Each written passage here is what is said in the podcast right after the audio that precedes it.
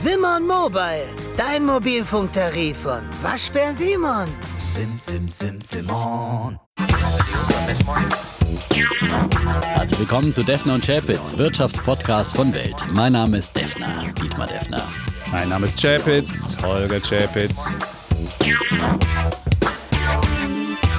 Episode 86, lieber Defner. Und ich bin überwältigt Wir auf sind das Feedback. überwältigt. Wir sind überwältigt. Wir das sind Feedback, total was wir bekommen. Wir sind wirklich überrollt worden von einer Welle von Leuten, Mhm. die alle nach der letzten Folge in die finanzielle Freiheit aufbrechen wollen, uns geschrieben haben, ganz wirklich ganz tolle Mails teilweise Ja. sich erzählt haben, aus welchem wir- Hintergrund sie kommen, was sie machen wollen. ist der Wahnsinn. Wir können, Ja. glaube ich, wirklich jetzt die nächsten zehn Folgen damit gestalten, hier Mails vorzulesen und so Das spannende stimmt. Geschichten vorzutragen von unterschiedlichen Lebenssituationen und alle, äh, die sagen, ja, jetzt möchte ich wirklich diesen Schritt tun und endlich zum Beispiel mit einem ETF-Sparplan anfangen. Viele, viele haben sich dazu bekannt und wir werden ein paar Mails heute zitieren, ein paar Fragen auch aufgreifen und beantworten. Ich muss sagen, der Kollege Chapitz hat sich jetzt schon sozusagen seinen Mitarbeiter des Monatsstatus mindestens verdient. Er hat nämlich die allermeisten der Mails beantwortet. Wir haben uns da ja auf ein Abenteuer eingelassen und gesagt, wir schicken euch diese Listen mit ETFs zu und äh, haben wollte nicht mit diesem Echo Es gerechnet. wollte nicht abreißen. Es war wirklich mega. Aber was ich für Erkenntnisse gewonnen habe aus diesen ganzen Mails,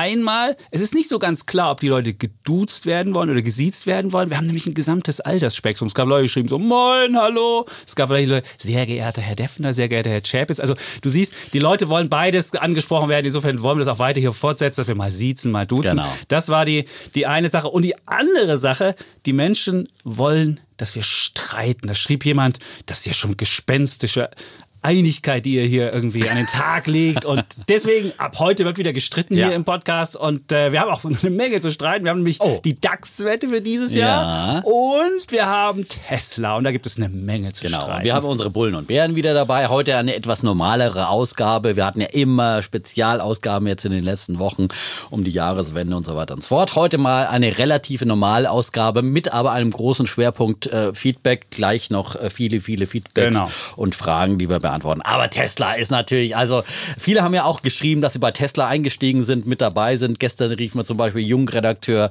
Sebastian äh, zu in der Redaktion, bevor ich in die Börse am Abend gegangen bin. Tesla, 100% habe ich gemacht. Und ich sage, gratuliere, du bist dabei. Und viele andere sind dabei. Georgios vom Wetter hat mehr als 100%. Also, äh, also viele sind dabei. Gestern die Tesla-Aktie auf 525 Dollar gestiegen, nochmal 10% äh, zugelegt. Die Tesla-Aktie hat jetzt einen Lauf, äh, 20% schon äh, seit Jahresbeginn und ist kaum zu stoppen. Die Marktkapitalisierung allerdings mittlerweile danach auch in ähm, ziemlichen Höhen angelangt, äh, bei 89, 95, 95 schon. Milliarden, 95 95 Milliarden. Dollar. Und wir müssen ja sagen, das, was, das, was das Schöne an der Geschichte ist, wir hatten ja eine Tesla-Wette. Und die habe ich gewonnen. Weil nämlich Tesla, es ging aber darum, wie viel verkaufte Pkw im Jahr 2019. Und da gab es ja diese Spanne, die Elon Musk sich selbst gesetzt hatte, 360 bis 400.000. Wir haben dann die Mitte genommen und es kamen raus 367.500 verkaufte Pkw. Und an dieser Zahl sieht man schon, wie absurd diese Rallye ist. Die fühlt sich ja an wie so ein Tesla, der startet. So,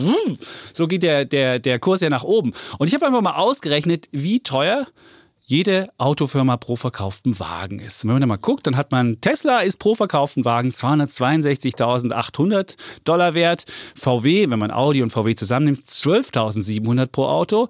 Daimler 25.000 und BMW 22.000. Und entweder der Elon Musk schafft es jetzt auch mal drei Millionen Autos herzustellen oder zu verkaufen, damit, damit die, Be die äh, Bewertung gerechtfertigt ist. Oder er schafft es irgendwie ein neues Geschäftsfeld aufzumachen. Es kommen ja viele und sagen, oh, der schafft es jetzt mit den Batterien, die wären ganz toll, dann wird jetzt die ganze Welt mit Batterien ausrüsten. Vielleicht verkauft er nicht nur Autos, sondern Batterien. Also eine dieser beiden Sachen muss passieren, sonst ist die Bewertung völlig überzogen. Völlig Ja, jetzt, überzogen. jetzt ist die Bewertung erstmal der Blick in den Rückspiegel.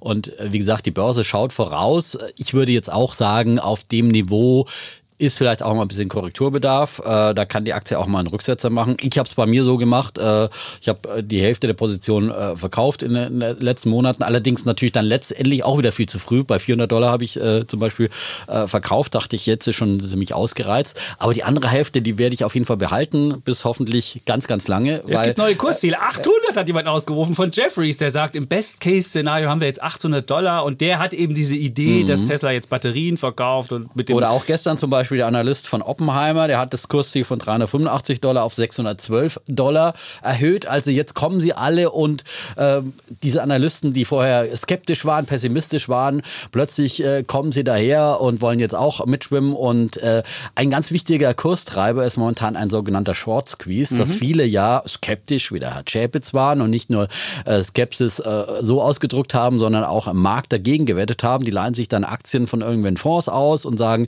ich gebe dir die irgendwann mal zurück und hoffen dann, dass sie diese Aktien dann sozusagen günstiger zurückkaufen können und wetten auf fallende Kurse. Wenn die Wette nicht aufgeht, dann können sie eben nicht wie ein Long-Investor das aussitzen, sondern sie müssen sich irgendwann ausdecken, au- eindecken, weil sie ja die Aktie zurückgeben Weil die müssen, ne? Verluste können eben unendlich Genau. sein. Nehmen wir an, wir haben die Aktie zu 250 geliehen, haben sie verkauft und müssen sie dann irgendwann zurückgeben und jetzt steigt sie auf 500. Dann habe ich schon mal meinen, meinen Einsatz, also habe ich schon mal die Hälfte Ja. verloren des Einsatzes. Und es gibt Berechnungen, nach denen diese Shortseller 10 Milliarden Dollar verloren haben sollen. Und das wäre so eine der größten Wetten des, äh, des, des Jahrzehnts, des vergangenen Ja, das- Jahrzehnts. und das ja Im nur anderen gerecht. Jahrzehnt gab es ja diese Wetten gegen den US-Häusermarkt, da haben ja auch einige, da gab es ja The Big Short, gab es sogar einen Film draus. Und jetzt könnte man eigentlich äh, den nächste Big Short, das ist damals aufgegangen gegen den US-Häusermarkt, das mit Tesla ist so richtig Ja, schief gegangen. Da könnte man auch eigentlich mal einen Film von drehen, weil es geht ge- wirklich, Elon Musk ist ja auch, ist ja auch ein Typ. würde ich gerne geile sehen über all diese Tesla-Bären, die, diese ganzen Argumente, die der Chapitz hier in den letzten zwei Jahren runterbietet in den Podcast. Oh, Tesla wird es nie schaffen, überhaupt Massenproduktion zu machen. Haben sie gemacht. Sie liefern ein und ums andere und sie haben schwarze Zahlen geschrieben. Äh, das hat getrieben. Sie haben jetzt äh, diese Absatzzahlen, die der Chapitz hier so runter, äh, runter macht. Nein, die waren viel besser, als letztendlich der Markt dann erwartet hat. Sie haben im vierten Quartal ja äh, 112.000 äh, verkauft und das war dann doch für viele eben eine Überraschung. Und eins zum anderen, die haben ihre, ihre Autofabrik in China innerhalb von zehn Monaten hingestellt. Äh, da laufen jetzt mittlerweile 1000 Autos äh, pro Woche schon vom Band. Die äh, soll äh, 250.000 Autos liefern. Äh, in Grünheide entsteht eine neue hier bei Brandenburg. Äh, die wird dann äh, 2001 äh, wahrscheinlich äh, vielleicht, wenn es gut geht, wenn die Brandenburger mitspielen, ähm, äh, ans, ans Band gehen und dann bis zu 500.000 Autos liefern. Also macht dir keine Sorgen. Die Produktionszahlen, die werden in die Höhe schnellen. All das kommt. Da und es kommen Absatz neue nur Modelle, Ach, es komm, kommen neue Deborah, du hast, Absätze. hast du gesehen, wie die Elektrokisten in China eingebrochen sind? Im Dezember 25 Prozent Einbruch bei Elektroautos. Ich meine, jetzt kann man sagen, Tesla ist halt jetzt irgendwie so ein Premium-Hersteller da und der wird nicht von, der, von dem großen Einbruch mit betroffen sein. Aber also die Idee, dass du mit Was? Elektroautos unbedingt jetzt, wenn, vielleicht kannst du sie produzieren, aber dass du sie dann so verkaufen kannst, oder dass du irgendwie drei Millionen Stück verkaufen kannst, was die, der- was die Bewertung suggeriert. In China, in China ist der vergiss es. Automarkt insgesamt eingebrochen. Im letzten Jahr das zweite Jahr in Folge aufgrund der bekannten äh, Geschichten von Handelskrieg über schwächere Konjunktur. Und die E-Mobilität-Förderung ist zurückgeschraubt worden. Aber jetzt hat China am Aber Wochenende jetzt. gesagt, dass sie eben die Förderung eher entgegen anders lautenden Meldungen vorher doch nicht äh, weiter kürzen werden. Weißt du auch Also, warum? Weil die Konjunktur in China einbricht. Die, sie ja. stehen kurz davor, dass der Laden den Bach runtergeht. Und die Zahlen sind extrem geschönt. Und China ja, muss Angst haben, dass sie den Bach runtergeht. Das ist auch eine der großen, der, der Elephant in the Room, würde ich mal sagen. Also der großen Risiken Okay. für dieses Jahr, Das dass China möglicherweise nicht läuft. eine wir andere können Geschichte, wollen wir nicht über die. Tesla-Wette am Jahresanfang Nein, machen wir jetzt 500? nicht. Doch, ich finde 500 Dollar jetzt mal ganz spontan. Wir sind bei 525 schon, da muss sie 5% einbrechen. Das wäre doch 500 Dollar. du meinst, das dass wir zum, zum Jahresende bei Ja. 500 Dollar sind? so eine gute Wette. Ja gut, Machen mache wir. ich mit. Ja. Haben wir eine Wette? Aber Okay, ich würde, erste Wette gefixt, Ich würde auf 500 jeden Dollar. Fall nicht sagen, dass die nicht nochmal unter 500 Dollar fällt. Das haben wir Äh, nicht gesagt. Das äh, ist, weil Gott, wie, gesagt, sehr das kann durchaus das kann passieren. passieren. Und äh, dann gibt es den einen oder anderen, der dann auch nochmal die Chance auf den Nachkauf kriegt. Äh, ich würde jetzt bei 525 Dollar die, die Aktie nicht kaufen, sage ich Okay. ganz ehrlich. Ja? Äh, Aber obwohl 500 ich weiter ein Tesla-Bulle bin, aber, äh, aber die langfristigen Perspektiven muss man einfach sehen. Und äh, Du hast es angedeutet, aber wir wollen ja kein Tesla-Spezial heute machen. Ähm, es gäbe wie immer viel zu erzählen und wir werden dieser Tesla-Aktie und, und Elon Musk treu bleiben, bis er in Grünheide sein Werk hochzieht und darüber hinaus und äh, die Tesla-Autos, die Zukunft. auf Eine, eine, eine andere. Aktie hat die Menschen auch bewegt, das war Varta, der Ja. Batteriehersteller aus Ja, da war wieder mal, da galt wieder mal die Devise, wenn, wenn der Chapitz dann mal als alter Bär dann doch mal eine Aktie gut findet, dann sollte man sie schnellstens jetzt verkaufen kannst. Die ist erstmal gestiegen. Wir waren bei Erst- 100. Erstmal weiter Also, gestiegen. mal sagen. Sie ist Na, gestiegen. Du, hast- du hast ja einen Bullen der Woche mal gegeben. Ich hatte der eine Wunderwoche Warte-Aktie. gegeben. Da war sie bei 102. Da warst du bei 102. 102 und dann Okay. stieg sie irgendwann bis 122 und dann fiel sie auf 95 Aber jetzt ist sie erstmal jetzt ist sie 80. bei 80. Jetzt ist sie bei 80, Sie ist ne? gefallen. und das Also- lag daran, dass es auch einen Shortseller gab, der der einfach mal in China die AirPods auseinandergebaut hat und festgestellt hat, dass da nicht nur ähm, äh, Vata-Batterien drin sind, dass die Chinesen jetzt damit auch anfangen. Und dann Mhm. hat Vata gesagt, Moment mal, das können doch nur wir und das wären Patentverletzungen und jetzt gucken die.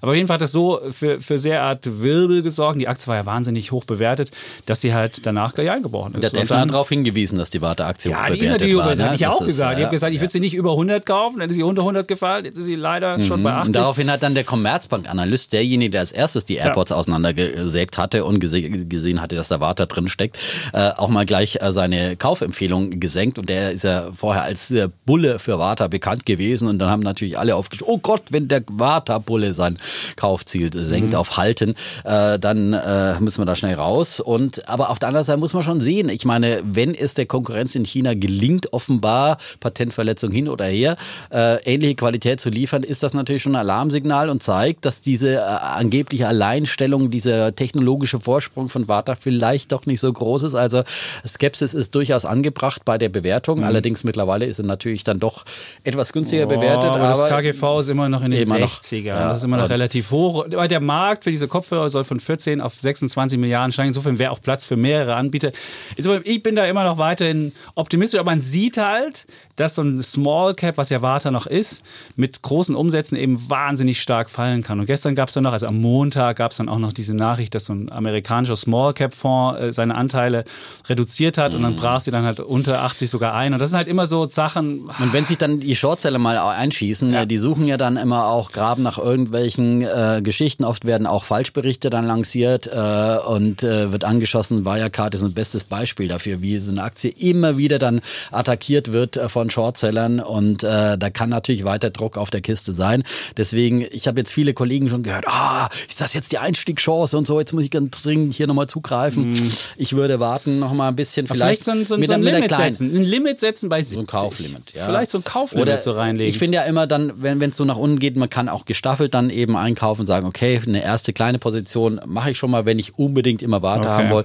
Und die, die Fantasie bei Warte ist ja natürlich auch, weil man in dem äh, Konsortium für Elektrobatterien dabei ist, dass man da auch Oh, einsteigt. die haben auch dass man Energizer seine- gekauft, seine Expertise mit einbringt Haushaltsbatterien. und so Insofern sind sie da. Ja, also ich würde ja. jetzt nicht so pessimistisch, aber es ist natürlich wirklich jetzt ein Regio. Aber Und jetzt kommen ich wir mal zu einem deiner Geschichten hier, Rocket Internet. Da haben wir auch viel Nachfrage bekommen. Das ist Also ja wir eine sind jetzt deiner. quasi schon bei dem Feedback. Ja, na, also, ja, naja, ja, da gab es ja klar. viel. Da gab's ja eine Frage, Es Rocket gab eine Internet. Frage, die, ähm, und zwar kam die sogar von der Frau übrigens. es ja? gab von mehreren. Es gab Ja, von mehreren, vier ja. Mails mit Rocket Internet. Ja, ja, mit Rocket genau, Internet. ja, ja, genau. Aber eine, eine vielleicht, äh, weil sie hat extra geschrieben, beste Grüße von Christine. Ihr habt also nicht nur männliche Oh, Christine. Hörer.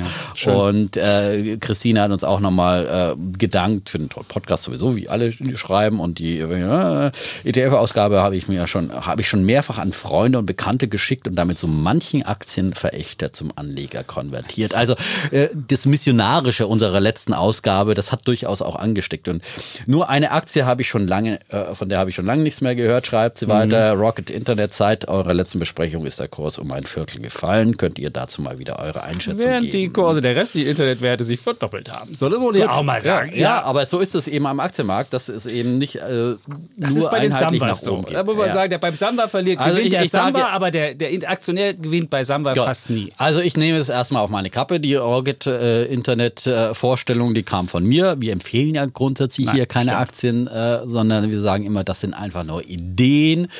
Jeder muss auf eigenes Risiko investieren, seine Anlage entscheiden. das Das, kann man immer wieder nur mal muss man in- immer wieder wiederholen. Ne? Dass wir, wir Auch bei den Mails musste man immer wieder Ja, sagen, das ist ja, keine Empfehlung. bei jeder Liste, die ich so verschickt habe, dazu, das ist nur eine Information, das ist keine Kaufempfehlung, So ist keine Anlageempfehlung, also sonst hätten wir A, ein rechtliches Problem und B ist genau unser Podcast ja so angelegt, dass wir sagen, wir wollen eigentlich die zwei Seiten beleuchten und wollen einfach äh, über Dinge nachdenken und wir wollen euch und Sie da draußen einfach zum eigenen Nachdenken anregen und zum eigenverantwortlichen investieren. Genau. Finanzielle ne? nicht Freiheit und nicht Sklaventum, Und nicht immer sagen, genau. äh, die Aktie habe ich gekauft, was der Tef Defner gesagt hat. Ja? Äh, Weil meistens hören wir dann, ja, Tesla habe ich gekauft, weil ich so schlau war. Und wenn, wenn was runtergeht, dann sagt mir, oh, das hat der gesagt und der gesagt. Nein, jeder muss seine Entscheidung. Mhm. selbst treffen. Ja, das ist ganz, ganz wichtig. Das ist der erste Schritt in die finanzielle Freiheit. Freiheit hat immer was mit Selbstverantwortung zu tun. So viel die Vorrede. Sehr gut. So, Rocket Internet.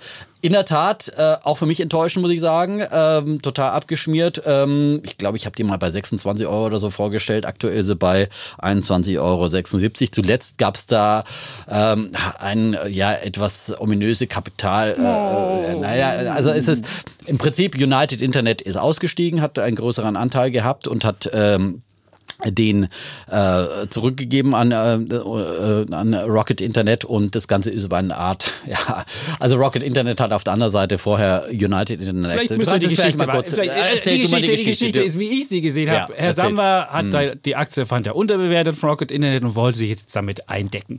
Und wenn er jetzt, er wusste selbst, wenn ich jetzt Rocket Internet Aktien kaufe und relativ marktenger Wert, dann muss ich dann Aufschlag zahlen. Also was hat er gemacht? Er hat einfach United Internet Aktien gekauft, die wesentlich liquider sind und hat also die gekauft und hat die dann getauscht mit dem Dortmund gegen Rocket Internet Aktien und musste dann keinen Aufschlag zahlen. Aber United Internet wollte offenbar aussteigen. ja, So, ja, ich meine, die haben ja auch andere Milliarden Deal. abschreiben Ja, dürfen. genau. Das, war, Ja, ja. das war wirklich Ja, gut, die hätten auch länger- schlechter Deal. ja Ich meine, die hat er auch mit den. Finger gewickelt und man stellt fest, es funktioniert halt nicht. Und was ich an Rocket Internet, und das muss ich jetzt auch noch mal, äh, sie haben ja ganz viele IPOs gemacht, also ganze Ausgliederungen. Das letzte war ja Global Fashion Group. Im Juli für 4,50 Euro an den Markt gebracht. Heute 1,90. Dann haben sie Jumia, April Jumia, letzten Jahres. Jumia, also aus? ist es Jumia, wie auch immer. Jumia. An den Markt gebracht für 14,50 Euro, heute 6,20 Für Dollar Dollar. übrigens, für ja, 14,50 Dollar, 6,20 ja. Ja. Und Weswegen- zwischenzeitlich ist Jumia übrigens hochgeschossen Mag auf ja sein. 48 Dollar. Mag ja sein. Und dann gab es auch wieder äh, Shortseller, die die attackiert haben, unter anderem mit Betrugsvorwürfen und so weiter und so fort. Mhm. Ja, wir hätten noch Westwing im Angebot Oktober 2018 26 Dollar an den Markt gebracht, heute 3 Dollar, äh, 3,98 Euro. Übrigens, Westwing hat Rocket Internet selber verkauft. Äh, die steigen ja oft dann nach dem IPO aus, so sukzessive, Mhm. und sind aber wieder fett eingestiegen, äh, mit 25 Prozent mittlerweile beteiligt. Ähm, Aber also- wer hat keinen Gewinn jeweils gemacht? Der Aktionär. Und was mich auch wundert, Nein, aber- aber der und auch Rocket- Rocket Moment hat auch keinen Gewinn damit gemacht. Also Doch. wer ist wo? Ist, Nein. also irgendwer muss hier Natürlich irgendwie Gewinne machen. Irgendwer Moment muss, mal. Die Aktie Also- von Rocket Internet ist ja auch nicht gestiegen. Nein, also das muss heißt ja nicht, Moment, Rocket Internet hat durchaus natürlich äh, die Unternehmen teilweise äh, einen guten Exit hingelegt, ja. Ja. Und das ist ja das Wesen einer Startup Factory. Sie machen Startups groß und bringen die irgendwann an den Markt und verkaufen die äh, natürlich auch meistens zu einem guten Börsenzeitpunkt und natürlich auch äh, äh, meistens natürlich äh, mit, mit guter PR. Und da muss halt der Anleger hinschauen, was er kauft und äh, ob das sozusagen den Wert rechtfertigt, den jetzt hier eine Investmentbank aufruft und so weiter und so fort. Es gab auch viele andere äh, IPOs, die gut gelaufen sind. HelloFresh zum Beispiel, ähm, Delivery Hero und, so, und andere. Zalando sind, auch. Äh, Zalando Muss man auch. ehrlicherweise sagen, Zalando ja. war sozusagen, bevor Rocket Internet ja sozusagen Aktie war, äh, an den Markt gekommen. Äh, sind ja zeitgleich im Prinzip mit, mit Rocket Internet an den Markt gegangen. Aber das waren auch erfolgreiche und ähm, im Prinzip ähm, andere, eben die gerade die Möbelhäuser, waren äh, weniger erfolgreich und äh, Global Fashion, Fashion, Group. Jumia. Ja, Jumia finde ich hat extrem viel Potenzial, habe ich mir selber jetzt auf diesem niedrigen Niveau geholt, äh, Okay. äh, GFG auch, äh, weil ich glaube einfach, die werden momentan noch nicht vom Markt erkannt, aber äh, kann auch anders sein und die verbrennen auch viel Geld, muss man ganz ehrlicherweise so sagen, sind in Schwellenländern unterwegs. Das Mhm. sind natürlich sehr, sehr riskante Geschäftsmodelle, ähm, aber auf der anderen Seite ähm, äh, hat Amazon letztendlich auch so angefangen. Also das sind auch große Chancen und eins muss man halt sagen, sie haben, äh, wie gesagt, diese Unternehmen an den Markt gebracht, haben, also haben sie noch Teile davon. Ähm, jetzt endlich muss man sich jetzt mal einfach bei Rocket Internet und die Aktie habe ich auch und da muss ich auch sagen, habe ich jetzt auch nochmal nachgefasst, als die billiger wurde. Ja, und ähm, sich die Bewertung anschauen. Also die haben ähm, ähm, Cash-Positionen von äh, 2,6 Milliarden, glaube ich. Ähm, aktuell ähm, äh, ausgewiesen. Die Aktie ist, äh, hat eine Marktkapitalisierung von 3,2 Milliarden. Äh, die haben ungefähr 200 nicht börsennotierte Beteiligungen. Die wurden in der letzten Bilanz, glaube ich, mit 1,2 Milliarden bewertet. Und dann haben sie noch einiges an äh, Börsenbeteiligungen, die börsennotiert sind. Da ist jetzt momentan nicht ganz klar, wie, wie viel die wert sind. Ich schätze mal auch ein paar hundert Millionen Euro. Also ist die Aktie, und die hatten äh, letztes Jahr im Mai, glaube ich, wirklich mal auch äh, drei, über drei Milliarden, 3,2 Milliarden sowas äh, Cash äh, auf der Hand, haben jetzt wieder einiges investiert in neue Firmen, in Fintechs und so weiter sind sie reingegangen. Man sieht einfach, äh, wie viel Wert da ist letztendlich. Äh, und, und da äh, glaube ich einfach, dass man hier äh, auf jeden Fall für seinen Euro mindestens 1,50 Euro oder 2 Euro kriegt, wenn man die Aktie kauft. Also, Also, das ist in, schon eine Substanzperle Da hast du recht. Ich würde, ich würde sagen, also ist sie, ist, ja? unterbewertet, würde ich sofort sagen. Okay. Nur, früher haben wir gesagt, du kriegst ein unterbewertetes Unternehmen plus den Samba obendrauf. Und jetzt würde ich sagen, du kriegst ein unterbewertetes Unternehmen plus Samba, wo du nicht weißt, was er mit der Kohle macht und du als Aktionär oder als Mitaktionär stehst nicht im Mittelpunkt seines Daseins. Und eigentlich sollte es immer so sein, dass du, wenn du ein Unternehmen bist, das in der Börse ist, die eigenen Aktionäre im Blickpunkt hast und nicht dein eigenes äh, wunderbares Süppchen kochst. Und Der- da der- sehe ich Samba den Abschlag. Der ja. Samba ist der Abschlag. Und deswegen, wenn du siehst, was er an den Markt gebracht hat, wie das alles lief, da würde ich sagen, hm, Das haben die Sambas immer schon so gemacht und äh, sozusagen mit allen, bevor sie auch Rocket Internet hatten, die haben ja angefangen äh, mit Ah, ja. äh, also, ähm, äh, Klon von eBay und so weiter, Ja. Alando und äh, alte Geschichten. Aber ähm, eins muss man sagen, äh, Samba hat jetzt äh, durch diesen Aktientausch jetzt ähm, ähm, äh, haben die Sambas, äh, die, die Familie, der äh, Global Founders äh, Fund oder wie der heißt, äh, also von den Samba-Brüdern und Samba selber haben äh, über 50 Prozent dann äh, der Anteile, wenn das alles abgewickelt ist. Und Daraus erwächst übrigens eine andere Spekulation, eine andere Fantasie. Wurde Rückkauf. immer wieder gesagt, dass Samba das Ganze von der Börse nehmen will, weil er natürlich erkennt, äh, er weiß natürlich am meisten einzuschätzen, welcher Wert in diesem Portfolio äh, steckt. Ich muss sagen, die große äh, Kritik muss einfach sein, das Ganze ist sehr intransparent, ist eine Blackbox. Man weiß eigentlich öffentlich nicht wirklich, was sind das für Firmen, welchen Wert haben die, muss irgendwelchen Schätzungen des Unternehmens vertrauen. Und äh, da könnte man sich schon vorstellen, dass der Samba dann irgendwie sagt, okay, jetzt gehe ich zur Bank und leih mir halt dann nochmal äh, die restlichen 1,5, 1,6 Milliarden und kaufe die Aktie zurück. Natürlich muss er dann einen Aufschlag zahlen. Das ist natürlich die Fantasie auch, die daraus entstehen könnte, dass er da mindestens 20 bis 30 Prozent Aufschlag zahlen müsste ähm, und die äh, Aktie zurücknimmt. Allerdings finde ich, bin ich ja immer gegen Aktienrückkäufe grundsätzlich. Habe ich damals bei Tesla gesagt, ich hätte nicht die für 425 Dollar äh, äh, hergeben wollen. Äh, zeigt sich heute. 525. Ja, Jetzt hast du 525. Mehr, ja. Ähm, Okay. Und ich denke halt auch, dass Rocket Internet immer noch ein Potenzial hat, äh, das da drin steckt in diesen vielen, vielen Startups. Aber äh, der Markt erkennt es halt momentan nicht. Und es kann halt auch, wie sich zeigt an der Rocket Internet Geschichte, auch wirklich sehr, sehr lange noch dauern, äh, bis die möglicherweise mal entdeckt wird. Gut. Okay. nicht. Also jetzt haben wir das wirklich flächendeckend abdiskutiert und Mhm. dann kommen wir zu den restlichen oder den anderen Mails, die wir noch bekommen haben. Also ähm, was mir, wie gesagt, aufgefallen ist, dass sie alle wirklich dankbar waren, aber Mhm. wir geben keine Empfehlungen, wirklich nur Ideen. Und ich sage es nochmal, und wir haben es ja eben schon gesagt, finanzielles Empowerment heißt Anregung, aber eigene Meinung und eigenverantwortlich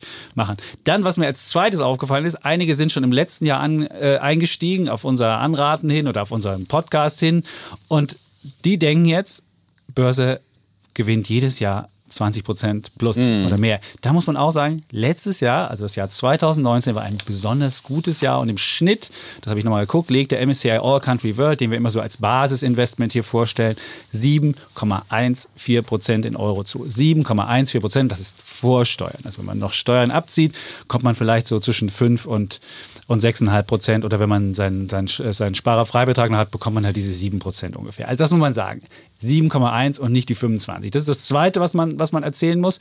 Dann haben viele uns Portfolien auch geschickt, wo dann drin stand, oh, guck mal, ich habe mir einen ganz bunten Sparplan angelegt, guckt euch das mal an. Und dann habe ich mir das mal angeschaut und was da, da wiederum auffällt, dass die Leute sich dann so von Trends ähm, äh, wecken lassen. Also weiß ich nicht, dann hat jemand einen AI-Fonds und dazu noch einen Big Tech-Fonds und einen Trendfonds und sonst wie. Und wenn man da anguckt, was da drin ist, in jedem ist dann Apple drin, in jedem ist Amazon drin und dann hat man so ein Klumpenrisiko. Also ich würde immer gucken, es, das mag sich alles schön anhören und Big Tech läuft auch und wir haben jetzt ja Google, das fast schon eine Billion wert ist als, als, als viertes Tech-Unternehmen, was, was einen Billion wert hat. Aber es gibt dann Klumpenrisiken und das ist dann eher eine Wette und kein Investment, wenn man halt, wenn man halt wirklich solche, solche Sachen hat und dann ist vielleicht 50 Prozent auf einmal Apple in seinem Portfolio hat, ohne es zu wissen. Also man muss immer gucken, wenn man sich so ein Sammelsurium anlegt, immer erstmal Basisinvestment, wie wir gesagt haben, und dann drumherum andere Sachen und dann, dann äh, gab es die Frage, ähm, Mhm. ich habe auch noch ein paar. Bücher, ich wollte nur Ich kurz dachte, die Bücher. hier- Nein, ich wollte nicht, du kannst ja ein paar Mails vorlesen. Ich wollte nur Bücherideen, also wollten viele Bücherideen haben. Da äh, haben wir mal geguckt, es haben auch viele uns Bücher, ihre, ihre Bücher geschickt, mit denen sie groß geworden sind. War Gerd Kommers souverän investieren mit Indexfonds. Mhm. Auch in den Be- Top 10 aktuell. so ne? ist es. Oder Beate Sanders ETF-Buch und das kommt im Februar beim Finanzbuchverlag als, als Neuauflage raus. Auch das wurde genannt als, als Buch. Ich muss sagen, ich habe Beate Sanders nicht gelesen, den Kommers habe ich Be Beate gelesen. Sanders ist ja die, die Börsenoma, die eigentlich immer, äh, die, die bezeichnet sich ja immer so als. Okay. als Ich die ist eigentlich das- immer, das die stand immer mehr für Aktien, für Einzelaktien. Nee, Ja, aber sie damit macht hat jetzt ETFs. Also Sie ganz macht groß macht ETFs, sie, im ja. Februar kommt die, kommt die Verkauft die auch Neuauflage gut raus. momentan. Und der Kommers, wie gesagt, ist der ETF-Papst und das ist wirklich ein, ein Buch, das hat Hand und Fuß. Also Also wer noch ein bisschen mehr wissen will und über Stiftung Warentest hinaus, das haben wir. Und dann eine Sache noch, ältere Zuhörer haben wir, es gab auch viele, die sind 55 plus und haben dann gefragt, was mache ich denn?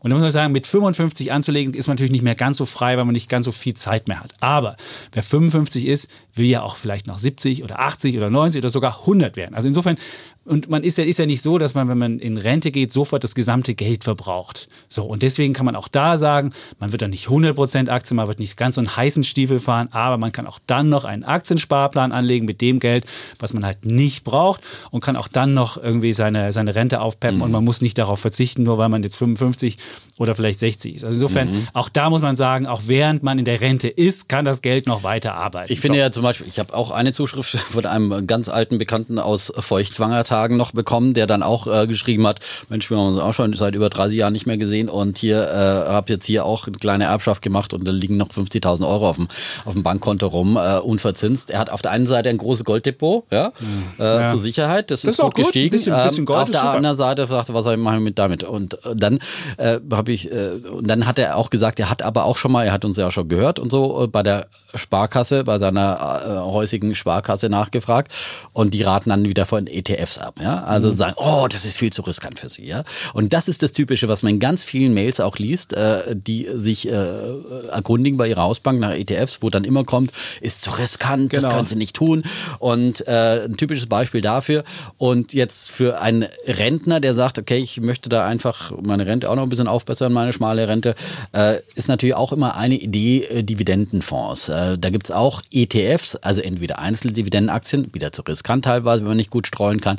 Dann gibt es eben die Möglichkeit, über ETFs äh, das Ganze abzubilden. Da gibt es verschiedene Angebote auch über Aristokraten, die dann permanent auch äh, als äh, Aktien dann immer wieder mhm. steigen. Also gibt es einen sehr guten Artikel heute vom Kollegen Eckert in der Welt. Stimmt. Ja, heute in der Zeitung, demnächst wahrscheinlich auch online. Und der ja. hat geschrieben, dass man nämlich Dividenden wesentlich stabiler sind als Kurse. Also es mhm. fallen die Kurse fallen viel häufiger und viel stärker als die Dividenden dahinter. Und deswegen ist der, die Dividende das stabilere Element. Und wer so ein Angsthasendepot und so unter der Rubrik lief das dann haben will, und das sind ja gerade ältere Menschen, die können ja sich nicht so ein hippes äh, Tech irgendwie Depot leisten, dann kann man sich solche Sachen mal überlegen. Und vor allem bei älteren Menschen geht es ja darum, dass man einfach auch regelmäßige Zusatzinkünfte ja. haben möchte, wie beim einen eine Miete. Und früher hat man das mit Anleihen gemacht und hat dann regelmäßig den Zins kassiert. Den gibt es nicht mehr.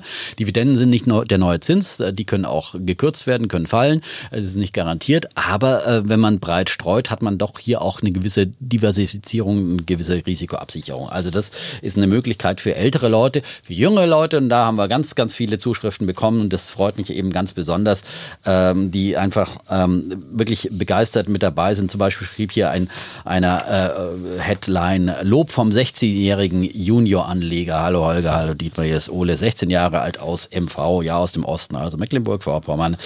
Ich habe mich im letzten Jahr etwas intensiver mit dem Thema persönliche Finanzen beschäftigt und habe jetzt seit April 2019 ein eigenes Junior-Depot bei der Comdirect. Meine Eltern haben mich zuerst komisch angeguckt, jedoch kamen nach einiger Zeit die ersten, wenn auch winzigen Dividenden von Coca-Cola Philip Morris und dann hat er sich noch eine Tesla gekauft. Die steht im Moment bei 111 Prozent ähm, Performance. Äh, und äh, von meinem Taschengeld, schreibt er weiter, spare ich inzwischen mehr als die Hälfte für Aktien und meinen ETF-Sparplan macht weiter so, klärt die Leute auf. Während meine Nachbarn über Niedrigzinsen jammern, habe ich Ach. in 2018 mehr als 21 Prozent ja. Rendite gemacht. Also ähm, das sind die Junioren, das ist die neue Generation von Börsianern, die da kommt, die uns schreiben, die uns hören.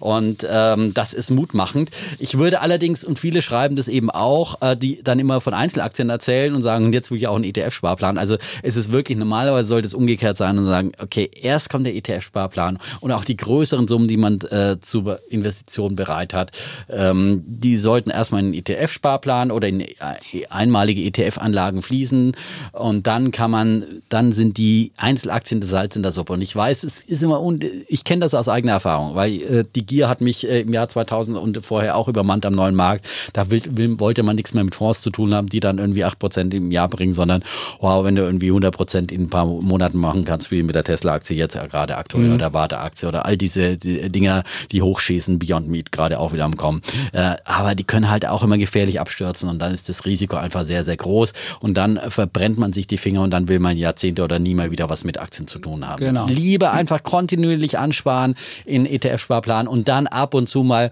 mit einem kleinen Zockerdepot vielleicht sagen, okay, das ist mein Zockergeld und das, aber nicht, vielleicht deswegen auch lieber zwei Depots machen, eins für den ETF-Sparplan, wo man sagt, das fasse ich auch nicht an, weil sonst kommt immer die Versuchung, denkt, ah, jetzt verkaufen wir schnell mal einen ETF und jetzt will ich mal schnell hier noch mal Liquidität Beyond, schaffen, genau. Beyond Meat dabei Ja. sein, weil die wieder so hoch schießen, aber die schießen halt auch wieder runter. Das ist äh, Ja. gefährlich und ruckzuck haben wir 50% Kursverlust und das holt man dann einfach wirklich schnell nicht mehr auf und deswegen diese langen Sparraten echt mit, mit Genau. Sparräten, da kann man wirklich äh, bequemer investieren und äh, es ist stressloser. Und ein Problem ist auch Overconfidence. Also man wird dann, man wird dann so denkt man sich, oh, ich kann's ja, ich bin der Ja. Held. Und wenn man einmal so eine Tesla 110 Prozent Genau. gemacht hat, denkt man, oh, das geht auch mit anderen Sachen. Und meistens geht es vielleicht nochmal mit einer zweiten Sache gut, aber dann verliert man irgendwie das glückliche Händchen. Deswegen ist das wirklich noch oben drauf, wenn man seine Hausaufgaben gemacht hat. Und man sah ja dann beispielsweise, die, die Warta-Aktie stürzte um 25 Prozent ab und die Wall Street und der MSCI Welt macht ein neues Allzeithoch. Also man merkt halt auch, wie das funktionieren kann. Dann kann man selbst mit einzelnen Aktien richtig viel verlieren und die Lust verlieren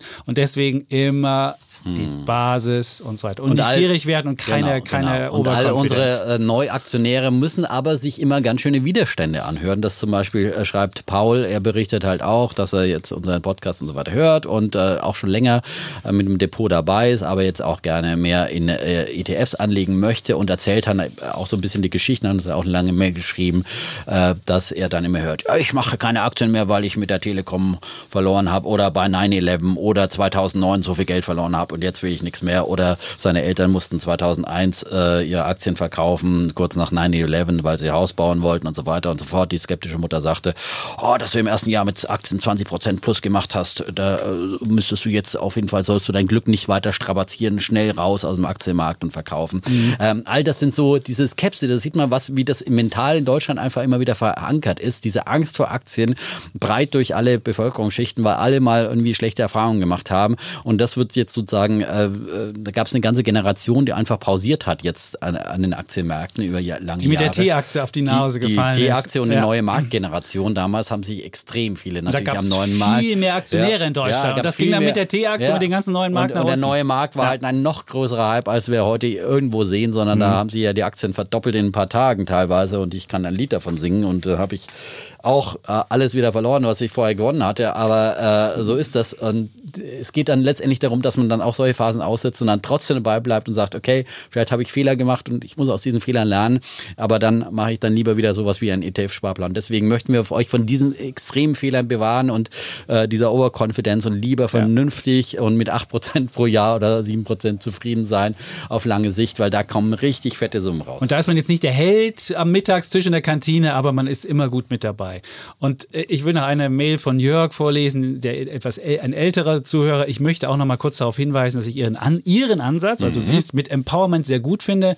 Das heißt, absolut eigenverantwortlich, sich gerade auch im finanziellen Bereich seine Zukunft selbst aufzubauen. Ich bin mit 50 Jahren nicht mehr der Jüngste, aber glaube fest daran, dass es auch noch gelingen kann, mir finanzielle Freiheit für das Alter aufzubauen. Und dann schreibt uns äh, Felix, äh, 23 aus Mainz. Äh, also zum Schluss schreibt er, was mich dann besonders freut. Übrigens seit Sommer ich äh, durch den äh, Podcast aufmerksam geworden, jetzt auch mit den Weltnachrichten im TV und schaue meistens nach der Arbeit auch die Börse am Abend. 18.15 Uhr, kleiner Fernsehtipp in eigener Sache. Ja, äh, da machen wir das Ganze ja ein bisschen seriöser und äh, da habe ich dann immer Experten Bisschen zu seriöser, Bisschen nennt er seriöser. das. Da wird die ja. Welt von einer Seite be- betrachtet. Findest du? Na klar. Natürlich nicht. Na klar, weil der Defner da ist. Nein, aber ich sage ja da nicht meine Meinung. Es sind Mhm. verschiedene Experten zu Gast. Manchmal sogar der Chapitz, wenn er sich ordentlich führt. Es gibt, Ähm, es gibt auch eine Liebeserklärung von André an den Defner. Defner, du bist der Größte. So schrieb er. So. Und Dabei schrieb, bist du doch mit 1,90 viel größer. das stimmt. Wie groß bist du eigentlich? 1,93. 1,93, Ja, ja, 1,93. Ja, Und ähm, dann schrieb Lennart, Holger, es tut mir leid, dir sagen zu müssen, aber Leipzig wird leider nicht deutscher Meister. er, er schrieb aus Düsseldorf und ich dachte, der Lennart aus Düsseldorf, willst du mir erzählen, dass Düsseldorf der? Ich Chapitz weiß heute es nicht. zum Trotz gleich wieder sein Auf, Auf geht's Leipzig, Jungs, Jungs. äh, T-Shirt angezogen. ist ne? genau. Also Ich habe gar nichts anderes mehr. Und der Felix schrieb, er hat sogar seinen Vorgesetzten schon in äh, ETF-Fieber versetzt und deswegen unsere Liste angefordert. Oh, wenn jetzt das- Und wenn das sagt, einbricht, ja, der Markt, ich dann will die finanzielle... Super, wenn jetzt genau, dann ist er bei da hat er keinen Job mehr und eine miese ETF-Performance. Ja, genau. Ja, Also man muss auch dann immer bei Empfehlungen immer die Risiken mitsagen, aber das, ich kann aus eigener Erfahrung sagen, Mhm. äh, dass man, das kannst du tausendmal sagen und dann heißt es immer, oh, du hast mir das damals empfohlen. So ja, äh, weil die, immer wenn es daneben geht, dann äh, ist immer ein anderer schuld, das ist ja auch die Psychologie. Wenn es gut läuft, äh, dann man hat man selber natürlich äh, Ja, diese großartige Entscheidung getroffen. Ne? Aber deswegen bei Empfehlungen auch immer vorsichtig sein. Und ja? auch bei dem MSCI All Country World oder Welt, der ist in der Finanzkrise 57,4 Prozent hat er verloren. Ich habe nochmal Mhm. nachgeguckt. Das war wirklich wichtig, mal ähm, da nochmal zu sagen, er kann auch mal fallen. Und es gibt Geschichten, die jetzt in Cosmopolitan gab es eine riesen ETF-Geschichte, ja, jetzt mitmachen und sonst wie. Und die Risiken wurden da wirklich zu klein behandelt. Ja, Mhm. das kann man aussitzen, hieß es da einfach lapidar. Aber es kann auch mal 57 Prozent fallen und dann muss man das auch wirklich machen. Deswegen nur das Geld einsetzen, was man wirklich übrig hat. Und es gab noch eine zweite Frage, die immer wieder kam: Kann ich nicht auch einen Robo-Advisor nehmen? Also Robo-Advisor, der Unterschied ist ja, bei einem Robo-Advisor geht man hin und der mischt dann das Portfolio, also der sucht dann die ETFs aus und der äh, mischt den Kram zusammen. Das macht man dann nicht selbst. Das ist natürlich nur halbe finanzielle Freiheit. Wer sich jetzt nicht so sehr mit der mit der mit den Finanzmärkten ähm, auseinandersetzen will, der kann auch das machen. Das ist überhaupt kein Problem. Dafür muss man halt eine kleine Gebühr zahlen. Es gibt bei Quillion muss man glaube ich 38 Basispunkte zahlen, also 0,38 Prozentpunkte kostet es. Und bei Weltsparen sogar noch weniger. Also das funktioniert. Ähm, aber ähm, das ist halt keine wirkliche finanzielle Freiheit, wo man sich selbst hinsetzen muss und selbst seinen ETF aussuchen und so weiter, sondern den anderen das überlässt. Aber der Vorteil ist dann, dass die dann mischen, die dann neu zusammensetzen und man damit nichts mehr zu tun hat. Aber es ist, ist, Aber ist auch nicht gegen es, einzuwenden. ja, aber es ist trotzdem immer gut, wenn man trotzdem gedanklich auch mitdenkt und So das auch es. mal überprüft am Jahresende, wie ist es eigentlich gelaufen und so weiter. Und nicht einfach immer, ob es ein Berater ist oder ein aktiver Fondsmanager oder ein Robot-Advisor, sondern einfach sozusagen diese Verantwortung abgibt äh, für die einzelne die eigene finanzielle Freiheit. Am Ende ist es seine eigene äh, Zukunft, seine eigene finanzielle Zukunft. Äh, ist es die Frage, ob du im Alter genug Geld dann hast, um dir auch noch was gönnen zu Ja. können oder nicht oder äh, um andere finanzielle Träume dir wahrmachen zu können. Diese, fin- diese Verantwortung kann man einfach nicht abgeben und viele möchten es gerne, aber letztendlich geht es nicht. Ja? Ja gut, aber bevor man gar nichts macht, macht man Na, besser das. absolut. Und was man, Das auch machen kann, auch, ja. was, man, was man auch machen kann, man kann ja sagen, wenn ich einen Teil in einen Robo-Advisor mal anlege, einen Teil selbst. Genau. Und wenn ich feststelle, Ja. selbst bin ich sogar genauso gut wie der Robo-Advisor, kann man den wieder zumachen Genau, und fertig ist es. genau, Vielleicht genau. kann man das auch als Das man Brücke nehmen und sich genau. überlegen. Sage ich ja auch kann bei ich das? aktiven Fonds. Du kannst ja auch einen Teil machen in aktiven Fonds und, und einen Teil, den, wenn man ein bisschen, aber natürlich bei, bei 50 Euro oder sowas im Monat. Kann ist es- vergessen. man- aber da nicht. schrieb zum Beispiel jetzt auch hier äh, der Malte, er ist 18 Jahre alt geworden am 18. Dezember 2019 und jetzt äh, steigt er auch ein in einen Sparplan auf den MSCI All Country World, den wir immer empfehlen. 50 Euro spart er damit an und äh, ich habe jetzt mal ausgerechnet, äh, was äh, bei, ich habe jetzt mal 8% Rendite angenommen, äh, bei, äh, wenn er jetzt bis zum Rentenalter anspart, 50 Euro, ja, ähm, ab 18 und man sagen, er kann noch nicht mit 68 wahrscheinlich dann, dann äh, in Rente gehen, wahrscheinlich zehn Jahre später dann, aber sagen wir mal 68 bis 68 sind 50 Jahre Ansparzeit. Und dann zahlt er 30.000 Euro ein, 8% Rendite, was kommt dann da raus, ja, was schätzt du? Du bist ja natürlich gut, du bist jetzt kein, ja, Ich habe bei Zinsen berechnet. Ich würde es jetzt eingehen, würde es mir ich habe es angucken. bei Zinsen berechnen Genau, das ist wirklich die angeguckt, beste. ja. Also wenn Ja. man gucken will, was kann man da, was, womit Bei kann man Zinsen rechnen? berechnen, Fondssparplan ähm, eingeben oder auch sonst man Fondssparplan. alle Parameter Kann man eingeben. alles Das ansetzen. ist wunderbar. Und da kommen halt 359.000, also mehr als verzehnfacht in 50 Jahren Mhm. die eingezahlte Summe. 30.000 eingezahlt und 359.000 bei einer Rendite von 8% mit 7% wäre es ein bisschen weniger, aber es kann auch mehr werden. Also es ist, äh, äh, es gab auch Aktienmärkte, die über lange Zeiten äh, auch äh, 10% gemacht haben. Ähm, 8%, sagen wir mal, eine vorsichtig optimistische äh, ähm, äh, Renditeannahme. Aber man sieht einfach dieser Zinseszinseffekt, äh, der sich vor allem über lange Jahre, Jahrzehnte dann aufsammelt äh, vom Schneeballeffekt, da Ja. spricht der Kollege Chapitz ja immer. Das ist Warren Buffett, das ist Warren Ja, Buffett, ja, genau. Ja, und äh, da kann man eben sehen, was aus einer kleinen Summe, während jetzt mal mit 25 Euro anfangen kann, kann man sehen, wie schnell man. Mhm. Max, 18 Jahre alt, ist auch mit die dabei. jungen Leute. Ja, ich habe die Jungen. Die, die Jugend ist die Zukunft, ja. Die junge Generation. Äh, Ich zweimal 25 Euro macht Max äh, und er nimmt das Geld vom Fahrtgeld, welches er von seinem Fußballverein gestellt bekommt. Also, wenn man kreativ ist, findet man da auch immer noch mal einen Geldtopf, weil immer viele sagen, immer wenn ich Leute drauf anspreche im Sender und so weiter, gestern haben wir mal wieder Rumfrage in der Maske und die, Leute habe ich allen schon ja Informationen über, wie sieht es eigentlich aus mit dem ETF-Sparplan? Seit zwei Jahren predige ich das denen auch oder seit länger. Ja, ähm, ja ich habe doch kein Geld. Ach, nee, ich habe doch keine Ahnung. Das sind immer so diese Argumente. Dann sage ich, Argument, äh, okay, kein Geld. Und was steht hier auf dem Tisch? Hier, teurer Latte Macchiato und so weiter und so fort. Äh, also man, man findet auch immer irgendwie so einen Geldtopf, wo man einmal mal 50, 25, 50 Euro im Monat einfach dann abschneiden kann, wenn man äh, bei kleinen äh, Verhaltensänderungen sich etwas anschränkt. Genau, einfach mal einen Monat Haushaltsbuch führen, einfach mal alles aufschreiben. Da hatten wir auch viele Zuschriften, die gesagt haben, ich habe das mal gemacht und dann bekam ich raus, dass ich 1500 im Monat sogar anlegen kann. Also es ist jetzt jemand gewesen, der auch was noch mehr verdient hat, aber selbst als Ja. Student oder als, als Studentin kann man wirklich 25 Euro, das geht. Nee, ein und das Student Gute schrieb ist, uns auch, der man ist erstmal sagt- dabei. Man ist Ja. Mhm. dabei und man sieht es und dann stellt man fest, ey, das geht so und so, fühlt sich so und so an, ich kann so hier Verluste machen, man kann die auch selbst mehr kennenlernen und das ist wichtig. Ja.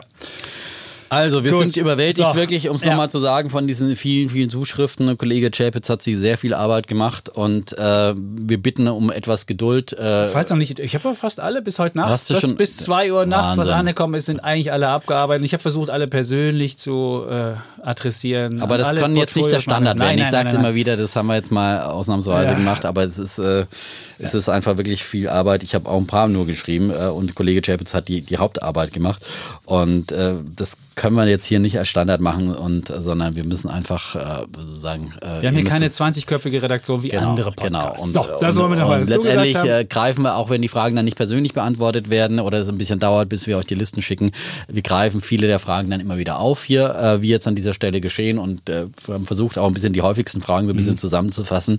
Äh, eine, eine Frage gab es noch übrigens nach dem Wasser-ETF, äh, fällt mir gerade noch ein. Ja. Ähm, Habe ich auch beantwortet. Es gibt in Deutschland gibt es drei Wasser-ETFs, zwei, die relativ äh, ähnlich sind. Das ist iShares und äh, Luxor und dann gibt es noch einen anderen von L&G. Der macht ganz andere. Das Problem ist halt, es gibt nicht so richtige Wasseraktien, weil Wasser in der Regel keine, keine privaten Firmen sind. Es gibt ein paar American Waterworks oder sonst wie. Aber es ist halt wirklich, Wasser ist, ist ein schwieriges Anlagegut. Dann gibt es Geberit, klar, und dann gibt es natürlich Wasserspartechnologien, Wasseraufbereitungstechnologien, wo es Unternehmen zu gibt. Es ist halt ein relativ kleines Universum und äh, es ist gut gelaufen, ja, ist es. Aber man weiß halt auch nicht wirklich, was man da bekommt. Insofern ja, es ist, ist eine spannende Sache, aber wenn, dann all, allenfalls eine Beimischung und auf keinen Fall irgendwie ein Basisinvestment. So, soweit unsere Rubrik äh, Feedback, die heute etwas ausführlicher So, wir noch ausgefallen ist 20 aus Minuten hier für Anlass. Bulle und Bären für die Diskussion. Ja, genau. Los. Ja, da müssen wir Ja, aber würde ich losschießen. sagen, ja, mach dann mal den, machen wir äh, da hier einen Schnelldurchlauf. Also mein, mein Bulle der Woche ist inspiriert von der letzten Woche. Da gab es nämlich den großen Weltwirtschaftsgipfel. Das ist, immer auch so, mein Bulle. Ja, Ist auch, das ist- hoffentlich hast du genau. gleichen. Nein, ne, wir haben uns ja mal kurz vorher abgestimmt. Also Weltwirtschaftsgipfel, da haben wir ja auch berichtet. äh, Die beiden Börsensendungen äh, kamen ja von dieser Veranstaltung. Eigentlich eine Veranstaltung hinter verschlossenen Türen, wo dann wirklich sozusagen Chatham House Rules ja, heißt das. Ähm, da, wo man einfach sagt, da diskutieren dann die wichtigsten, äh, also ein großer Teil der DAX-Vorstände sind da, einige hatte ich im Interview, den Siemens-Chef, den Deutsche Bank-Chef, den Post-Chef und so weiter. Ähm, und äh, viele Politiker, Kabinettsmitglieder sind auch da und es ist eine sehr beliebte Veranstaltung, weil man da einfach mal ein bisschen frei von der Leber dann Klartext. auch Klartext, Klartext. diskutieren kann. Und der Kollege Chapitz schreibt immer eifrig mit, ja, und kann dann auch berichten, aber muss sich dann jedes Zitat dann immer sozusagen auch. Sehr absegnen lassen. mühsam, ja. Also sehr es ist mühsam. Die besten schwierig. Zitate kriegt man in der Regel nicht freigegeben, aber viele bekommt man freigegeben. Und was dieser aufgefallen ist, dass schon der Ton etwas rauer geworden ist. Man muss schon sagen, die, Un die, die Verunsicherung ist schon groß, auch unter dem Vorstandschef. Es gab ja auch diese, diese wilden Tweets von Trump und es gab davor gerade diesen Iran, diese Iran-Krise, Ja, die kam. Und Gerade eskaliert die- an dem Tag, also das war dann auch neu äh, ganz groß auf der Agenda im Mittelpunkt. Aber die haben sich gegenseitig auch ganz schön an, Mhm. abgeledert. Also es gab Vorstandschefs, die früher da brav saßen und dann haben sie sich gemeldet und dann kamen sie dran. Das ist ja so, so ein großer Tisch, da sitzen die Leute Mhm. dran. Und dann haben die auch, ohne sich gemeldet zu haben, einfach so äh, den, das Mikrofon gedrückt und haben einfach losgeredet. Haben andere wirklich, das war schon etwas Und die Veranstaltung ist bekannt Ja. auf jeden Fall für tolle Referenten. Ja. Wie gesagt, äh, sehr viele Bundesminister äh, referieren da und stellen sich auch den äh, Fragen und der Diskussion. Und für mich, mein Bulle der Woche geht jetzt an einen der Redner, die dort zu Gast waren, den ich vorher noch nicht kannte und der für mich die absolute Neuentdeckung war. Ist natürlich auch schon ein Guru im Silicon Valley, ist einer der wenigen Deutschen im Silicon Valley, die dort es auch zu Ruhm und Ehre und Anerkennung geschafft haben. Sebastian Truhn heißt er. Er ist schon mit 27 Jahren Professor in Stanford geworden.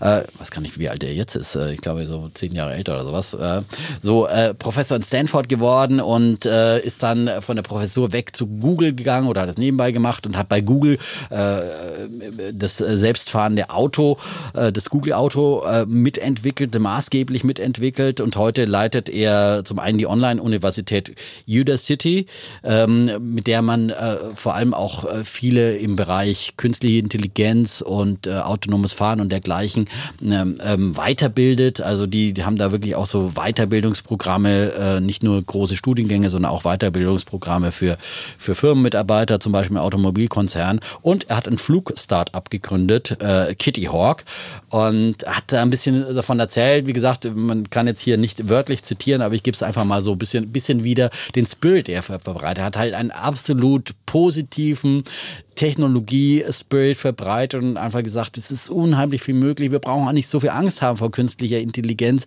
äh, sondern dieses erstmal eine, eine, Technologie, die uns das Leben enorm erleichtert, die uns Menschen dann enorm viel an lästigen Aufgaben abnehmen wird. Und man muss jetzt nicht unbedingt immer die große Angst haben, dass die Maschinen gleich da die, die Herrschaft übernehmen. Äh, und meinte, die Menschen haben immer noch einen großen Vorteil. Äh, sie sind nämlich kreativ. Das kann künstliche Intelligenz äh, so nicht leisten, sondern sie kann einfach mehr so standardisierte Aufgaben abnehmen und es hängt immer vom Algorithmus auch ab. Und er hat natürlich davon gesprochen, wie autonomes Fahren sich äh, gut entwickelt hat, gerade äh, bei, bei Google und äh, dass halt autonome Autos mittlerweile natürlich viel, viel sicherer sind und dass äh, auch dieser, dieser selbstlernende Effekt einfach ähm, sozusagen die Masse äh, ist da wirklich sowas gibt äh, wie eine Intelligenz der Masse, dass nämlich von jedem Fehler eines selbstfahrenden Autos ja komplett dann sofort die neue Generation dann profitiert und hat natürlich von seinen äh, Drohnentaxis erzählt, äh, die er als Idee hat jetzt für die Zukunft und aber auch ähm, insgesamt einfach eine sehr positive äh, und er hat immer wieder, also neben künstlicher Intelligenz, weil glaube ich wirklich das Wort Optimismus bei ihm das meistgebrauchte Wort und hat eigentlich versucht, auch gerade diesen deutschen DAX-Vorstandschefs einfach mehr Mut auch zu machen, mhm. weil da gab es immer wieder so skeptische Rückfragen dann auch und er hat gesagt, Mensch Leute in Deutschland macht euch auch nicht so klein, äh, so nach dem Motto, äh, auch wenn China und, und USA in Sachen künstliche Intelligenz viel weiter sein, ihr habt unheimlich viel, worauf ihr habt tolle Technologie hier in Deutschland und ihr müsst es nur mutig voranbringen, aber ihr müsst euch, ihr habt keinen Grund zum Pessimismus. Und dieser Optimismus, der hat mich vor allem angesteckt. Ach. Ja, natürlich, den ja, Optimisten. Der, der Optimist, Optimist vergibt über den äh, für den Optimisten ähm, Sebastian äh, Truhn ein, äh, ein Bullen der Woche. Ich habe jetzt auch noch mal ein bisschen gegoogelt, da gibt es auch noch einen alten ähm, ähm, wie heißen die, die, die vor TED-Vortrag, äh, TED, TED Talk, TED Talk, ja. Aber der ist alt, aus dem Jahr 2011. Da kommt nicht ganz so dieses Bild drüber, aber so ein bisschen was ist davon. Man kann ja mal gucken, was. Ach, und hat nicht jetzt die Welt auch ein Interview mit dem geführt? Ja, das war aber noch nicht in der Zeitung. Das kommt demnächst dann, ne? Ja, ja. Es, gibt, es gibt eine Beilage zum Weltwirtschaftsgipfel. Okay, da, da kommt das wird und da wird es dann auch online ja. sein. Also Sebastian Truhn, wenn der mal Aktien rausbringt von seinem, äh, dann kauft, dann der, kauft der Defner. Die ist natürlich per Du mit Elon Musk und so weiter und dem Google-Chef und so weiter. Da ist er natürlich auch ein großer Elon Musk-Fan. Das äh, nur mal nebenbei. Gut, so, äh, mein Bulle der Woche. Jetzt muss ich ein bisschen hier das. Tempo beschleunigen. Äh, mein Bulle der Woche auch hat auch mit dem Weltwirtschaftsgipfel zu tun, war auch auf dem Weltwirtschaftsgipfel da und zwar der nordrhein-westfälische Ministerpräsident Armin Laschet. Und für mich hat er einen solchen Auftritt auch auf dem Weltwirtschaftsgipfel hingelegt, dass ich sagen würde, das ist ja mein, mein Kanzlerkandidat sozusagen, deswegen kriegt er von mir auch den ähm, ähm, Bullen der Woche. Und er hat ja bisher immer dieses Joviale, man denkt ja so ein bisschen, das ist der Karnevalstyp aus Aachen und die Frau hat er schon seitdem er, äh, kennt er schon seitdem er sieben ist, ist ein bisschen gemütlich und denkt man immer. Aber auf dem Weltwirtschaftsgipfel hat er halt gezeigt, oder man sieht, dass das Amt in Nordrhein-Westfalen ihn selbstbewusster gemacht hat, dass er auch wirklich nicht nur integrieren kann, was er sehr gut in, in, in NRW macht, sondern dass er auch auf den Tisch hauen kann und mal jemandem sagt, ey Kollege, so geht das nicht. Und da gab es auch wirklich äh, sehr streitbare Anmerkungen und schon am Vorabend war er ja ähm, da beim Weltwirtschaftsgipfel und da gab es wohl etwas heftigere Diskussionen, wo er sich mit eingemischt hat. Und auch auf dem Weltwirtschaftsgipfel hat er wirklich ganz klar gestritten. Er hat beispielsweise gesagt, Deutschland braucht eine Steuerreform. Wir würden, ähm, 30 Prozent würden die Unternehmen Steuern zahlen. Im europäischen Schnitt wären es nur 22,4 Prozent. Er hat andere Sachen gefordert. Er hat gesagt, wir brauchen ähm, schnellere Planungsverfahren. Wir müssen, wir müssen ähm, Bezahlbarkeit und Verfügbarkeit von Strom müssen wir machen. Wir brauchen kürzere Genehmigungen. Ähm, dann hat er aufgefordert, Deutschland muss im zweiten Halbjahr 2020, da haben wir die Ratspräsidentschaft in der EU, müssen wir halt mehr Impulse setzen und dürfen nicht so Schlafwagen-Mentalität in Europa machen.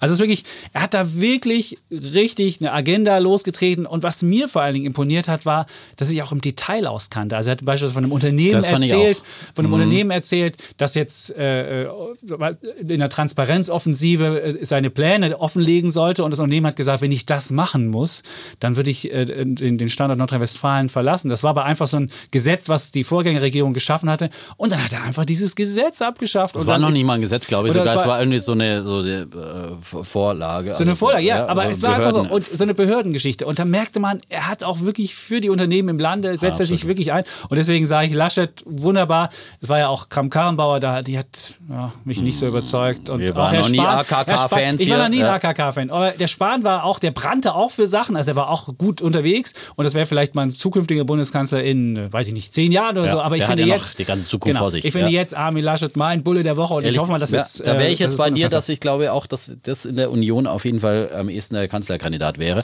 Kommt Und aus NRW, das spricht ich, dafür. Ja, Ja. genau. Und hat einen, klar einen großen Verband hinter sich und so weiter und hat sich lange bedeckt gehalten. Und ich glaube auch, dass, dass der ins Rennen geht. Meinst du nicht der und, Söder aus deinem Bundesland? Der dritte Bewerber ja, nach ein Strauß und Franke- Edmund Stoiber? Ja, ja, ein ein, Franke? ein Franke, ja. Es, es wäre ja mal Zeit, dass auch Franke dann auch mal in die Spitze. Ich glaube aber, äh, das ist für CSU-Kandidaten immer schwierig gewesen. Ne? Also, Das wäre der mh, dritte und bisher hat es noch keiner geschafft. Aber natürlich, möglicherweise hat er das schon vor, so wie er sich so ein bisschen auch an die Grünen ranschmiegt. Du meinst der Söder? Andere sagen anbietet, aber ja. Naja, äh, wird spannend auf Gut. jeden Fall, was da passiert. Äh, und, aber ich fand, war auch sehr wirklich äh, positiv überrascht vom Laschet. Äh, so kannte man ihn. Hat ja neulich auch im Tatort mitgespielt. In dem Impro-Tatort ja, hat er eine sozusagen Statisten, hat sich selber gespielt, ja, aber ist jetzt auch im Tatort bekannt. Der Tatort war total mies. Also diese? Impro-Tatorts, immer, äh, furchtbar. Ich gucke immer noch aus Tradition Tatort. Jedes Mal ärgere ich mich. Sich selbst spielen ist keine große schauspielerische Leistung. Eine Woche hat er gut gemacht, aber ich so. meine, weißt du, er ist jetzt halt. Ne? So. Ähm, ich sag, Hast du noch einen Bären Bär der der Woche? Woche? Sollen wir, sollen wir unsere Bären. Äh, Ich habe meinen schnell. Meiner ist total schnell? schnell. Ich habe meinen auch schnell. Okay. Okay, also meiner ist in 30 Sekunden erzählt. Soll ich mal meinen erzählen? Okay, erzähl dann. Meiner B ist, ich bin ja heute Morgen hier, hatte ich einen etwas Zeit turbulenteren, einen turbulenteren Morgen, weil ich den Fritz zur Schule Der bringen Chapitz musste. ist mal wieder zu spät gekommen. ja. also, aber der, der turbulentere Nur mal Morgen fürs war- Protokoll. Naja, genau, das, das, er hat sagen. jedes Mal eine andere Ausrede. Nein, die, die Ausrede, war heute wirklich ist gut. Ja, die Ausrede ist wirklich gut. Ja, nein, die ist nicht nur eine Ausrede, die ist wirklich gut. Es ist nämlich so. Wir können ja eigentlich mal einen Podcast über die besten 50 Ausreden für zu spät kommen. Das ist gut. Weil mir das letzte Mal wurde er nämlich von der Polizei aufgehalten, von einer Radstreife, die ihm, 60 äh, Euro muss ich zahlen. Ich hab noch Weil keinen er Brief bei bekommen. Die Ampel. Liebe Kinder, das machen wir nicht nach, nur weil es der Ich, Chapitz das war ein macht. ne? Rechtsabbieger. Und So. ich bin im Osten Rechtsabbieger, grüne Rechtsabbiegerpfeile gewohnt und äh, eine Rechtsabbiegung Na, ist. und dann hast du diese Story erzählt, der Polizistin, oh, ich komme aus dem Osten her, das bin ich ich, ja gar nicht gewöhnt hier, 40 dass man jetzt hier plötzlich eine ich. Rechtsabteilung 40 Jahre belogen und betrogen, hab ich gesagt. hier und Oh, ich, ja. Ich habe auf jeden Fall, nein, sie meinte, die meisten Leute würden es abstreiten. Ich habe gesagt, nee, ich bin bei Recht bei Rot gefahren. Immerhin, das hatte noch Pluspunkt, deswegen Okay, habe ich nur okay. einen leichten Rotverstoß bekommen. Aber okay, okay. Das war die Auslade, Ausrede letzte Woche. Die war gut, ja? die, fand ich gut. Und heute? Und kostet Ja. 60 Euro. Heute Ja. kostet sie nicht 60 Euro, aber der Fritz fährt ja morgens jetzt mit, mit der Straßenbahn. Die kommt aber manchmal eine Minute zu früh und wie der Fritz getaktet ist, schafft er natürlich. Der Fritz kommt ganz nach dem Vater genau. anscheinend, ja, immer Und zu dann- spät sein, immer auf den letzten Drücker. Und, Und dann äh, fahre ich ihn mit, mit einem Uber-Fahrrad in die Schule, weil das halt so schnell geht. Und das Problem mit den Uber-Fahrrädern ist jetzt, dass mittlerweile die Ladezyklen wahrscheinlich verlängert worden sind und die meisten Uber-Fahrräder keine wirkliche Unterstützung mehr haben. Das sind ja so E-Fahrräder, wo Mhm. man wirklich schnell fährt. Und dann fährst du da und äh, hast das Kind da hinten drauf und du, es ist wirklich wahnsinnig schwer. Und deswegen ist mein Bär der Woche geht an Uber, weil es nicht sein kann, dass diese roten, ge- fetzigen Fahrräder, da sitze ich dann drauf und dann überholen mich die normalen Leute, die keinen Ja, Antritt haben ja und denken, das ist doch ein E-Fahrrad, was ist da für ein lahmer Onkel drauf? Das ist ein Imageverlust. Ich meine, ich kann es ja verstehen, ich kann's ja E-Scooter verstehen. Die wollen ja vier, die werden ja 4,2 Milliarden negativen Cashflow dieses Jahr machen, dass sie Kosten sparen wollen. Geschenkt, aber bitte nicht an der Kundenexperience. Ich habe diese roten Okay, Uber-Fahrräder. verstanden, verstanden. Deswegen Das war auf jeden Fall mehr als Bär- 30 Sekunden. Und ja. du hast ja Uber, da war auch eine Nachfrage. Du hast ja Uber auch. Ich habe jetzt die Uber-Aktie die gekauft gekauft? auch, ja. Gestern erst, ja. Bei 34 bei, bei ist sie. 34, ja. Die ist 58 Milliarden Market Cap Uber. Das ist viel zu teuer. Also wenn sie jetzt auch noch an Ah, der Kundenexperience. Nein, aber ich, ich, fahre das Ich Rotfahren habe nicht mehr. neulich mal wenn das gelesen, dass so die ist. auch wirklich, äh, die haben auch Beteiligungen, die was wert sind, haben Cash und so weiter. Das ist Haben die? nicht so unterbewertet. Wir müssen auch. Cash haben, wenn die 4 Milliarden Ja, verbrennst. genau. Auch Und was. ich glaube einfach, die haben echt eine starke Marktposition. Ja? Ähm, Und Aber zum nicht, Beispiel wenn sie sind das auch, machen. Ich wusste gar nicht, dass sie an Grab beteiligt sind. In, in, in Thailand bin ich mit Grab gefahren, dachte immer, das ist die Konkurrenz, aber da ist Uber auch mit dran. Ähm, so, ähm, ich lasse jetzt mal einen Bär der Woche, ich habe keinen guten Bär der Woche, dann lasse ich einfach mal weg. Ich verzichte darauf, dass wir auch noch wirklich wir die letzten, ja, können wir unsere DAX-Wette noch machen. Ja, Die zum letzten, Schluss, äh, acht Minuten. dann fange ich damit an ne, Ja, und sage, unbedingt. okay, äh, meine DAX-Wette äh, lautet äh, zum Jahresende und das war auch die Wette, die wir in der Redaktion, äh, in der Wirtschaftsredaktion bei Welt mit den ganzen Koryphäen, mit dem Redaktionsleiter Gersemann, mit dem Eckert und mit einem Chap und so und alle haben und der. Sommerfeld. Der ja, hat 12,5 getippt. Der hat ja sogar ein Minus getippt beim DAX. Er hat irgendwie irgendeine, irgendeine Methode, 38-Tage-Linie, 200-Tage-Linie. Ich habe es nicht kapiert, Diese was er gemacht technischen hat. Analysten Ja. halte ich ja gar nichts davon. Auch also meine Wette lautet, und ich muss natürlich auch als Bulle vorangehen und habe gedacht, ich muss auch natürlich schon äh, hoffentlich die, die obere Linie. Ich habe nicht gesehen, was ich angetippt habe. Ich tippe 15.200 und das wäre ein DAX Plus von 15 Prozent nochmal in diesem Jahr. Oh, ein das weiteres ist, Das Märchen. ist für mich nicht unrealistisch. Äh, Ich habe übrigens jetzt nochmal geschaut heute, wie war das, weil mich erinnert die Situation so ein bisschen äh, an die Zeit äh, na, nach äh, dem Crash 2008. Äh, da ist ja der DAX damals 2008 fett eingebrochen, natürlich äh, 40 Prozent. Aber er hat 2090 auch um 25 Prozent erholt, Mhm. so wie dieses Jahr haben wir auch, also dieses Jahr 2019, Mhm. das letzte Jahr genau genommen, haben wir auch 25 Prozent, 25,5 Prozent plus gemacht. Und ähm, Dann hat er nochmal ein tolles Jahr und dann gehabt. hat er nochmal ein tolles Nee, Jahr. was? 2000, äh, 2011 hatte er, nee, Moment, nicht in der Linie verrutschen, 2010 natürlich, hat er nochmal 15 Prozent gemacht. Und deswegen glaube ich auch, äh, nach so einem Erholungsjahr, wo wir jetzt eigentlich erstmal wieder auf diesem Niveau, wo wir vor zwei Jahren schon waren, wir haben immer noch die Allzeithochs von vor zwei Jahren jetzt gerade geschafft, noch nicht, äh, aber es sind drauf und dran, das zu machen. Ich glaube, da sind auf jeden Fall nochmal 15 Prozent drin, weil jetzt auch viele in Deutschland endlich mal aufwachen und sagen, ich kriege doch kein Geld hier auf, mein, äh, auf meinem Zinskonto und jetzt laufen die Aktienmärkte und jetzt will ich auch endlich mal dabei sein. Äh, und äh, ich glaube, dass da einfach noch viel Potenzial ist, weil auf der anderen Seite, ich sage es gleich nochmal, meine drei Argumente, die Damoklesschwerter jetzt abgehängt werden. Wir werden dieser Woche dieses Phase 1 Handelsabkommen unterzeichnen und da ist immer das Schlimmste in diesem Handelskrieg erstmal ausgestanden, auch wenn danach der Streit weitergeht. Äh, der Brexit ist auch erstmal zumindest dann vom Tisch und dann wird ein äh, Freihandelsabkommen ausgehandelt. Das kann man notfalls auch nochmal verschieben. Ich glaube nicht, dass es zu einem harten Brexit kommt. Und äh, die, das Iran-Risiko, was uns mal kurzzeitig jetzt zum Jahresauftakt hier äh, verunsichert hat, äh, ist ja auch schnell wieder deeskaliert. Der Iran hat jetzt mehr und mehr innenpolitische Probleme und wird sich garantiert nicht auf einen Krieg mit den USA einlassen. Und deswegen glaube ich, dass hier geopolitisch weniger Gegenwind da ist. Und das hilft dann der Weltkonjunktur unheimlich, sich endlich jetzt zu erholen. Äh, Viele Investitionen sind zurückgehalten worden aus Unsicherheit und diese Investitionen werden nachgeholt werden. Und das kommt dann auch wieder, das schafft wieder Zuversicht, auch bei Vertrau Ver- Verbrauchervertrauen. Und da werden wieder Autos gekauft und es geht, das ganze Rad äh, fängt wieder an, sich zu drehen. Es kommt wieder Zuversicht auf. Die Konjunktur springt an, die Unternehmensgewinne werden steigen und es wird ein wunderbares Jahr 2020. Na, hast du schön gesagt. Das ist wunderbar. ich lehne mich zurück und lausche zurück, den letzten vier zurück. Minuten. Die, ja. letzten, die letzten drei Minuten, die Ja, ich ja noch, Wasser ja noch sage. Wein.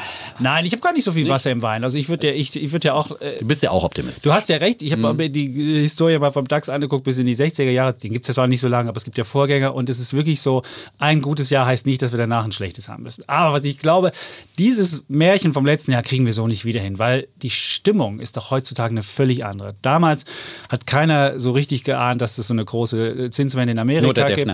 Ah, nein, Dass nein, es- Zinswende habe ich auch nicht gesehen. Dass es Nein, in, in nein. Europa nochmal mit den Zinsen runtergeht und so weiter. Also die Stimmung war viel schlechter und dieser ganze, Mone, dieser ganze monetäre Stimulus, der da noch kam, den hatte niemand auf dem Programm. Und der kam dann und der hat dann so wirklich diese, diese Rallye nochmal auf Speed gebracht. Und das haben wir jetzt hier nicht mehr, diese Sachen. Also wir haben längst Gut, nicht mehr diese, die- wir haben längst nicht mehr diese positiven Überraschungsmomente. Also Ja, die, okay, die, und die Stimmung ist wesentlich besser. Du sagst ja selbst, die Damoklesschwerter sind abhängig. Also wir gehen mit einer wesentlich höheren besseren Grundstimmung hin. Insofern ist das Potenzial, positiv zu überraschen, längst nicht mehr so groß. Und ich wüsste auch nicht warum. Und in Amerika siehst du jetzt 2019, haben sie die Billionenmarke bei den Schulden. Ein Jahr Schulden, eine Billion, obwohl der, der Arbeitsmarkt brummt, obwohl die Wirtschaft brummt, haben sie eine Billion Schulden gemacht. Und die ganze Welt schwimmt weiter in Schulden. Und du siehst, das ist ja auch mit ange, angekurbelt. Und viel, also natürlich kannst du nochmal eine Billion Schulden machen, aber das brauchst du alleine, um den gleichen Kram weiter aufrechtzuerhalten. Du kannst natürlich weiter, die Notenbanken können weiter noch Anleihen kaufen, das tun sie auch, aber damit hast du ja nicht einen neuen Stimulus oder nur den Status quo aufrechterhalten. Und deswegen sage ich, wir haben nicht mehr dieses gro- große positive Potenzial, was jetzt mal passieren müsste, wenn das die Unternehmensgewinne zumindest mal leicht steigen. Im letzten Jahr ist ja im DAX sogar ähm, minus 5% gewesen, Amerika stagniert. Das wird kommen und eine leichte Gewinnsteigerung. Und deswegen sage ich nicht, dass der DAX in diesem Jahr weiter fällt, äh, nicht, was heißt weiter fällt, dass er fällt, sondern ich würde sagen, der DAX wird am Jahresende höher stehen, aber längst nicht so viel höher. Ich habe getippt, jetzt muss ich mal, Ah, mal jetzt.